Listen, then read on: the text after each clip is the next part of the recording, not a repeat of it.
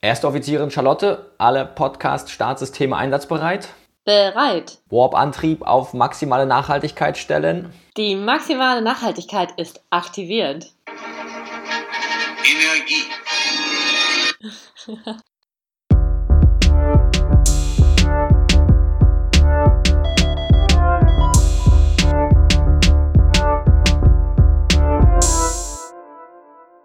Hallo und herzlich willkommen zu dieser Folge von Hyperkapnie, dem Podcast zur Nachhaltigkeit in der Anästhesie. Ich bin Charlotte Samper von der Charité in Berlin. Und ich bin Ferdinand von der Uni Gießen. Und mit dieser wohl unnötigsten Star Trek-Anspielung aller Zeiten möchten wir in das heutige Thema einleiten. Es geht nämlich um die Energie und den Energieverbrauch im Krankenhaus und dem OP-Bereich. Zuerst ein paar Hintergrundinformationen. Und zwar Krankenhäuser sind ja im Grunde wie eine kleine Stadt. Und für ganz viele von uns sind sie ja auch oh, zu einem zweiten Zuhause geworden und haben somit auch einen wichtigen Anteil an, der, an dem Verbrauch von Strom und Wärme. Wie viel ist es aber im Vergleich Privatperson versus Krankenhausperson? Man vergleicht das gerne mit dem Patientenbett. Wie viel Energie wird pro Patientenbett verbraucht? Und wenn man da in die etwas spärliche Literatur hineinschaut, findet man raus, dass Strom pro Patientenbett ungefähr 11 Megawattstunden, Wärme pro Patientenbett ungefähr 23 Megawattstunden pro Jahr verbraucht werden. Das sind dann zusammen ungefähr 34 Megawattstunden pro Jahr. Im Vergleich eine normale Person braucht nur knapp 8 Megawattstunden pro Jahr. Also ungefähr viermal mehr Energie braucht ein Patientenbett als eine Privatperson. Das spiegelt ja schon mal wieder, okay, im Krankenhaus wird eine ganze Menge Energie verbraucht. Wofür wird, womit wird das aber angetrieben? Das Ganze braucht natürlich Wärme. Wärme kommt, wenn es ganz gut und modern läuft, per Fernwärme ans Krankenhaus, manchmal auch per Blockheizkraftwerk und letztlich aber oftmals einfach aus der Verbrennung von Gas oder Öl. Dementsprechend hat es einen relevanten CO2-Fußabdruck und das ist nochmal bemerkenswerter, dieser Fakt, weil 70 Prozent der verbrauchten Energie, privat wie auch im Krankenhaus ungefähr, die Wärme selbst sind. Ja, also wichtig. Der große Teil ist die Wärme und die wird meistens aus CO2 produzierenden fossilen Brennstoffen gewonnen. Das ist ein Problem. Da wollen wir ran. Dementsprechend lohnt es sich, dort anzugreifen bei der Wärme. Außer Wärme brauchen wir natürlich auch noch Strom im Krankenhaus. Der durchschnittliche Strommix in Deutschland wird so zu circa 40 Prozent aus erneuerbaren Energien gewonnen. Es verbleiben aber noch ein ziemlich großer Anteil, nämlich auch eigentlich 40 Prozent Energie, die aus Kohle oder Erdgas äh, produziert wird. Daraus resultiert dann letztendlich ein Drittel Kilo CO2-Ausstoß pro Kilowattstunde, wo wir sagen müssen, wenn man nur erneuerbare Energien nutzt, dann haben wir null CO2-Ausstoß. Und das soll ja unser Ziel sein. Momentan ist es nämlich auch so, dass Krankenhäuser ungefähr 25 Prozent ihrer laufenden Kosten für Energie ausgeben. Stellt euch vor, das Budget vom Krankenhaus ist riesig und davon 25 Prozent für Energie sehr, sehr viel CO2-Äquivalente, die in die Luft geblasen werden. Nun müssen wir aber ein bisschen konkreter werden, denn wir sind ja Narkoseärztinnen und Ärzte und wir wollen ja in unserem Revier wildern. Und das ist natürlich im Konkreten der OP-Saal. Um herauszufinden, wo denn die Energie im OP-Saal genutzt wird, da gibt es in Literatur eine sehr, sehr schöne Studie von 2011, in der in drei verschiedenen Gesundheitssystemen, nämlich England, Kanada und den USA, verglichen wird in den OP-Sälen, wo kommt der CO2-Fußabdruck her. Die drei großen Sachen, die betrachtet werden, sind einerseits mal wieder die Narkosegase, da können wir nicht genug drauf rumreiten. Das zweite ist der Abfall und das dritte ist ganz konkret die Energie. So, und nun hat sich ganz Interessantes gezeigt, nämlich im Grunde etwas Zahlengeschmettere zwischen ungefähr 3200 und 5200 Tonnen CO2-Äquivalent pro Jahr werden in den OP-Sälen rausgeschmissen in den drei Krankenhäusern, also in einem ähnlichen Range. Und dann schaut man aber, was ist mit dem Müll? Der Müll ist ungefähr ganz, ganz konsistent zwischen 12 und 20 Prozent Anteil am gesamten Energierausschmiss. Ja, also wenn man sich dann dieses Cradle to Grave äh, Lifecycle Assessment anschaut, so viel Prozent sind das nicht viel Varianz. Ja, aber die Varianz kommt jetzt. Und zwar verrückt wird aber das Ganze bei den volatilen Anästhetika, weil da die Varianz zwischen insgesamt 4 oder 63 Prozent Anteil am gesamten CO2-Ausstoß sich unterscheidet. Klar, nutze ich dieses Desfloran und Lachgas, über das immer alle schimpfen bei Hyperkapnie, oder nutze ich das nicht, da macht sich schon mal ein Riesenanteil bemerkbar. Fokus auf das heutige Thema, wenn es um die Energie geht, da ist der Range, den die Energie am gesamten CO2-Fußabdruck von Operationssälen ausmacht, ist 17 bis 84 Prozent. In Kanada wird fast nur Energie aus Wasserkraftwerken, also CO2 produzierter Strom, genutzt, während beispielsweise in den USA und England wird es vor allem aus der Verbrennung oder unter anderem aus der Verbrennung von fossilen Brennstoffträgern genutzt und kommen also auf die 84% Anteil. Letztlich ist es in Absolutwerten ungefähr der Faktor 10 zwischen Wasserkraftwerken und dem Strommix aus den fossilen Brennstoffquellen. Das ist riesig und damit wollen wir euch zeigen, es lohnt sich extrem umzustellen auf erneuerbare Energien oder den maximalen Anteil erneuerbarer Energien zu beziehen. Aber auch, und das müssen wir uns auch bewusst machen, dazu ist auch noch die Reduktion des gesamten Stromverbrauchs notwendig. Also reduzieren und umstellen, darum geht's heute und wir wollen euch jetzt zusammenstellen, was könnt ihr in euren Krankenhäusern machen und was sind konkrete Handlungsvorschläge auch auf den höheren Ebenen der Krankenhausverwaltung, etc. etc. Es geht mal wieder los mit unserem beliebten Ping-Pong zwischen Ferdi und mir. Ich lege gleich los und schlage den ersten Ball auf mit LED-Lampen. LED-Lampen reduzieren den Stromverbrauch um 50 bis 80 Prozent. Glühlampen, Leuchtstoffröhren gibt es manchmal noch in Krankenhäusern. Wir wissen, die Glühlampen machen schönes Licht, aber sie sind auch große Stromkiller. Ping. Nächster Vorschlag, Bewegungsmelder. Ich fand es zum Beispiel mal in einem Krankenhaus, in dem ich mal gearbeitet habe, ganz krass, dass im Aufwachraum einfach die ganze Nacht und das ganze Wochenende, obwohl es ungenutzt war, der Aufwachraum durchbeleuchtet war. Da sind bestimmt 50 Leuchtstoffröhren drin gewesen.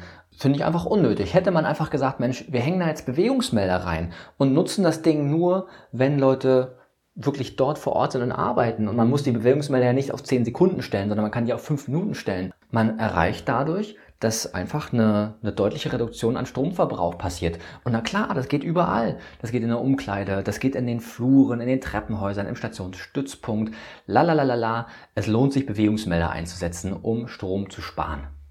Der nächste Punkt ist sozusagen so ein bisschen der Bewegungsmelder für den Computer. Und zwar ist es letztendlich der Sleep-Modus. Überlegt euch oder aktiviert den Sleep-Modus für die Computer, die ihr an eurem Arbeitsplatz nutzt, beziehungsweise die, wenn zum Beispiel im Aufwachraum keiner ist, vielleicht einfach ungenutzt die ganze Nacht über durchlaufen. Ich meckere da immer so ein bisschen rum, ich hake da gerne, also hake und hacke da gerne drauf rum. Wenn die Geräte nicht genutzt werden, in den Sleep-Modus oder ausschalten, Stecker ziehen, am nächsten Morgen einfach wieder einstecken und den Computer wieder hochfahren. Und hier noch ein kleiner Nachtrag von mir. Die Desfloran-Vaporen Solltet ihr wirklich auf die Idee kommen, weiter ein Desfloran in euren Krankenhäusern zu haben, die brauchen ungefähr 0,4 Kilowattstunden am Tag Energie nur fürs reine Rumstehen und Wärme halten. Deswegen auch da, selbst wenn es sie, wenn es sie bei euch noch gibt, könnt ihr was Gutes tun, indem ihr die einfach vom Strom abzieht, wenn sie nicht genutzt werden. Die sind innerhalb von ein paar wenigen Minuten wieder warm für den nächsten Morgen, das kann man schon machen. Auch eine Chance. Lohnt sich übers Jahr bei 30 Vaporen oder sowas. Nächster Punkt. Klimaanlagen in nicht genutzten OP-Sälen. Und das ist eine Riesenchance. Denn ihr könnt euch vorstellen, in den OP-Sälen ist nicht nur Licht notwendig, sondern ist auch eine Klimatisierung notwendig. Und das heißt, es muss gewärmt oder gekühlt werden, aber es muss auch ein hoher Luftaustausch geschehen. Der Luftaustausch natürlich mit Hinblick auf die Anzahl an Keimen. Es muss ein Unterdruck sein, damit es abgesaugt wird, etc. Nur wisst ihr auch, nicht jeder OP-Saal wird zu allen Zeitpunkten immer genutzt. Man könnte also sagen, na Mensch, wir haben ein paar Notfallsäle, jeweils für die einzelnen Fachabteilungen, und die anderen Säle werden einfach nachts und am Wochenende runtergefahren in ihrer Klimatisierung. Man könnte beispielsweise die Anzahl an Luftaustauschen reduzieren. Man kann die Wärmeanlage vielleicht abstellen, vielleicht auch nur in, in ihrer Intensität reduzieren. Das kann sich riesig lohnen. Da gibt es eine schöne Studie zu, die gezeigt hat, mit diesem letztlich einfachen organisatorischen Mittel, was natürlich konsentiert sein muss, aber allein damit sind 60 Prozent des Energiebedarfs von den OP-Sälen senkbar. Und das ist super. Vor allem, also das war auch in diesem Szenario gesagt, da sind die OP-Säle für insgesamt ein Prozent der gesamten Stromleistung eines Krankenhauses verantwortlich. Und daran so einfach zu drehen, hey, das lohnt. Ich habe vorhin schon mal diverse Geräte aufgezählt, die bei uns so im äh, OP-Saal rumstehen oder aber auch natürlich die Klimaanlage und Heizung. Der Steri gehört auch mit dazu. Man muss natürlich schauen, diese Geräte müssen gewartet werden und die müssen natürlich auf dem neuesten Stand der Technik gehalten werden. Das kostet meistens ein bisschen Geld, sorgt aber dafür, dass sie mit höheren Effizienzstandards arbeiten und dann auch weniger Energie verbrauchen. Auch hier kann ich mir vorstellen, beispielsweise so ein, vielleicht ein alter Kühlschrank, in dem die Blutkonserven gelagert werden. Und wenn der schon langsam vergilbt, könnte man sich überlegen, na Mensch, lohnt sich das nicht mal, den auszutauschen? Ja, gerade solch, oder in der OP, äh, in der Aufenthaltsraumküche oder sowas. Das sind ja nicht nur die verrückten medizinischen Geräte, das sind auch die kleinen Sachen, ja. Und ich hoffe, dass die Heizungen auch jeweils immer entlüftet werden jedes Jahr. Das klingt ein bisschen albern, aber hey, das lohnt sich, es muss auch gemacht werden. Und solange da kein Fokus drauf ist, ist die Chance, dass es hinten runtergefallen ist, weil alle anderen sich so freaky darauf fokussieren, dass die beste Patientenbehandlung rauskommt, kann das mal auch unter den Tisch gefallen sein.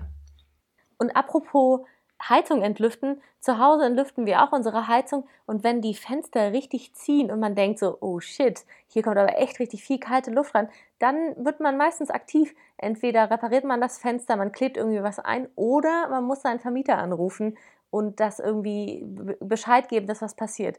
Und das Gleiche, ich meine, große bauliche Maßnahmen werdet ihr selber am OP-Trakt nicht vornehmen können, aber genau dieses okay, hier fällt mir was auf, die Heizung wird, also steht auf 5, es sollte eigentlich total heizen, aber es ist, der Heizkörper ist kalt, weil er nicht entlüftet ist oder es zieht total am Fenster, kann man entweder selber aktiv werden und die Heizung entlüften. Wenn es das Arztzimmer ist, hat man da vielleicht ein bisschen mehr Eigeninitiative und Interesse dran.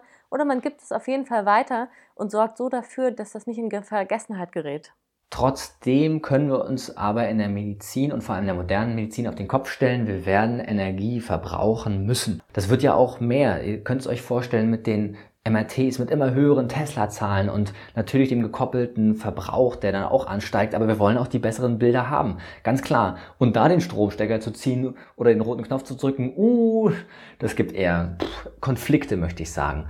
Deswegen müssen wir uns also überlegen, wie können wir diesen, diese Energie aus Wärme und Strom, die wir nutzen, möglichst CO2-frei bekommen. Und natürlich könnte man sagen, na klar, wir stellen einfach auf den Stro vom Strommix auf die, auf die Öko-Variante um. Ist aber teuer. Dementsprechend müssen wir vielleicht andere und dann auch investitionsintensivere Varianten wählen und die im Krankenhaus mal besprechen, denn es gibt diese besseren Varianten. Die erste Variante, die wir euch vorstellen wollen und von der Fair, den ich schon öfters mal geredet habe, sind die Blockheizkraftwerke. Blockheizkraftwerke sind moderne Verbrennungsanlagen, die direkt vor Ort beim Krankenhaus stehen und dort Wärme und Strom produzieren. Hm, aufgemerkt beim Wort verbrennen, was wird da verbrannt? Ja, da kann man auch, so wie sonst auch, wo mit Wärme produziert wird, eben Gas verbrennen, aber auch Biomasse oder den eigenen Krankenhausmüll oder aber auch die grüne Variante Wasserstoff. Das Coole ist, dass die Energie eben vor Ort erzeugt wird, man weniger Verluste hat, deswegen meistens nur ein Drittel des Brennstoffbedarfs hat und dementsprechend hohe CO2-Emissionen einspart. Eine nächste riesige Chance sind die Photovoltaikanlagen. Und natürlich ganz logisch, die Krankenhausdächer werden ja selten für ein Fußballfeld genutzt, sondern es ist eine riesige ungenutzte Fläche. Wenn wir also dieses ganze Dach mit Photovoltaikanlagen vollpacken können, haben wir schon mal einen großen, eine große potenzielle Energieausbeute, die sogar dadurch nochmal sympathischer wird, dass zu den Sonnenstunden, also dann, wenn die Energie produziert wird, eben das Krankenhaus auch in Betrieb ist. Also der maximale Verbrauch mit der maximalen Produktion der Energie zu gleichen Zeitpunkt kommt und wir somit weniger Speicheranlagen brauchen. Und ihr habt es vielleicht schon mal gehört, Speicheranlagen ist ja eines der großen zentralen Themen der, der Energiewende. Wie kriege ich meine Photovoltaik erzeugte Energie gut eingespeichert, damit das Ganze nicht verlustreich passiert? Ja, ja, ja. Okay, und wer soll das jetzt bitte wieder alles bezahlen? Ja, Charlotte, das ist eine der zentralen Fragen und verschiedene Chancen bestehen. Bevor ich dir aber erzähle, noch einen kleinen Ausflug in den Hintergrund der Organisation von Krankenhäusern. Es gibt dieses duale Krankenhausfinanzierungsgesetz und darin steht, dass die Länder ihrerseits die Investitionen in Krankenhäuser tätigen für den Neubau oder die Modernisierung der Anlagen und dann aber die Krankenhausbetreiber dafür zuständig sind, die laufenden Kosten, die Betriebskosten zu bezahlen. Ja, super kann man sagen. Dann wird doch bestimmt auf Landesebene die Menge an Investitionskosten sinnvoll angepasst an die laufenden Kosten von Krankenhäusern. Ja, schön wäre es. Die sind aber in letzter Zeit nicht wirklich angestiegen die Investitionsvolumina, während aber die laufenden Betriebskosten sich deutlich, deutlich erhöht haben. Somit ist es dazu gekommen, dass wo vorher 10% der Gesamtkosten Investitionskosten waren, die getätigt wurden, heute sind es aber nur noch 4% der Gesamtkosten als Investitionskosten. Wir haben also bei explodierender Kostenmenge kein gleiches mit Wachsen der notwendigen Investitionen. Und deswegen ist es dazu gekommen, leider, dass Krankenhäuser eher alt und bröckelig und unisoliert sind, wie die Altbauten in Berlin. Und das ist eigentlich ganz schön, oder? Nein, nicht in diesem Falle. Dementsprechend muss es ja bezahlt werden. Also könnte man sagen, entweder die Länder verpflichten sich per Gesetz beispielsweise einer, bei einer Novellierung des Krankenhausfinanzierungsgesetzes mehr zu investieren, vor allem in nachhaltige Investitionsfelder, oder aber man geht den Weg des Contractings, gibt es also in die Hände von externen Dienstleistern. Man stellt sich also vor, Siemens kommt vorbei und sagt, Mensch Leute, wir würden euch eine Photovoltaikanlage aufs Dach schnallen und ihr müsst uns aber jetzt kein Geld dafür geben sondern wir werden daraus bezahlt, dass ihr mit dem Ganzen Strom spart, also quasi laufende Kostenreduktion erreicht wird und somit dann daraus aus diesem Topf Siemens oder welcher andere Anbieter auch immer bezahlt wird. Gute Chance. Schön wäre, wenn die Länder zum Beispiel dann mit hineinsteigen und sagen, hey, wir bürgen für euch oder ähnliches. Aber das muss halt erstmal geschafft werden. Ich bin ja fester, festen Glaubens, dass jetzt mit der neuen Bundestagswahl und allem jetzt bestimmt dieser Weg gegangen wird. Hm. Hoffen wir es mal. Wichtig ist, sich daran zu erinnern, dass wir eine Nullemission erreichen müssen und dazu müssen diese Modernisierungen erf erfolgen. Und das muss unser Ziel sein und deswegen erzählen wir euch den ganzen Spaß hier. Okay, Ferdi und mir ist schon auch klar, dass ein Blockheizkraftwerk ans Krankenhaus bauen, die Photovoltaikanlage aufs Dach schnallen, Contracting irgendwie initiieren, eher ein ziemlich großer Brocken ist. Deswegen nochmal kurz zurück zu dem, was ihr eigentlich machen könnt, was ihr persönlich einfach schon ab morgen oder wer auch immer heute Nachtdienst hat, sorry, auch heute Nacht, machen könnt, sind genau die Dinge, die wir vorne in unserem kleinen Pingpong vorgestellt haben. Das sind die Lichter, das sind die Computer, die ausgeschaltet werden können, das ist das Stoßlüften, das ist nochmal über die Klimaanlage im OP nachdenken. Für alles weitere großen Brocken muss man eben dann mit der wahrscheinlich eigenen Klinikleitung dem Krankenhaus, den Krankenhauskonzern in die Diskussion, vielleicht sogar auch in die politische Diskussion mit der Regierung eures Landes eben einsteigen, um weitere Investitionsschritte oder auch Verbesserungen einleiten zu können. Und auch hier nochmal unsere Bitte an euch, traut euch, bringt die Diskussion auf, thematisiert das ganze Thema, damit es salonfähig, noch mehr salonfähig wird, dass es auch auf eurem Tisch in der Kranken, in der Klinik liegt, ihr auch dort bei euch das etwas erreichen könnt. Das müssen wir schaffen. Null Emissionen wird ein hartes Stück Arbeit und das geht nicht allein, sondern da seid ihr mit im Boot und ihr müsst dieses Boot vergrößern mit all den anderen. Ich glaube, jetzt sind wir energetisch ein bisschen ausgepowert. Ich weiß nicht, wie es euch geht, aber Ferdi und ich von Hyperkapnie, dem Podcast zur Nachhaltigkeit in der Anästhesie, verabschieden uns jetzt vielleicht Richtung große Brotbüchse oder doch den großen Nudeltopf, um ein bisschen nachzutanken. Und wir laden euch herzlich ein, auf unserer Website übercapni.com noch ein bisschen nachzulesen. Wir haben ein paar Links zusammengestellt, wir haben euch ein paar Quellen zusammengestellt, damit ihr gut argumentieren könnt und Mut fasst, auch in euren Kliniken tätig zu werden. Vielen lieben Dank für das Zuhören. Wir freuen uns, euch in der nächsten Folge wieder begrüßen zu dürfen, die hoffentlich etwas früher wieder fertig ist. Es wird nochmal um Desfloran gehen. Und zwar geht es darum, Desfloran, wie werde ich dich los in nur zehn Tagen? Konkrete Handlungshilfe. Bis bald, ihr Lieben. Danke fürs Zuhören. Ja, ciao Leute.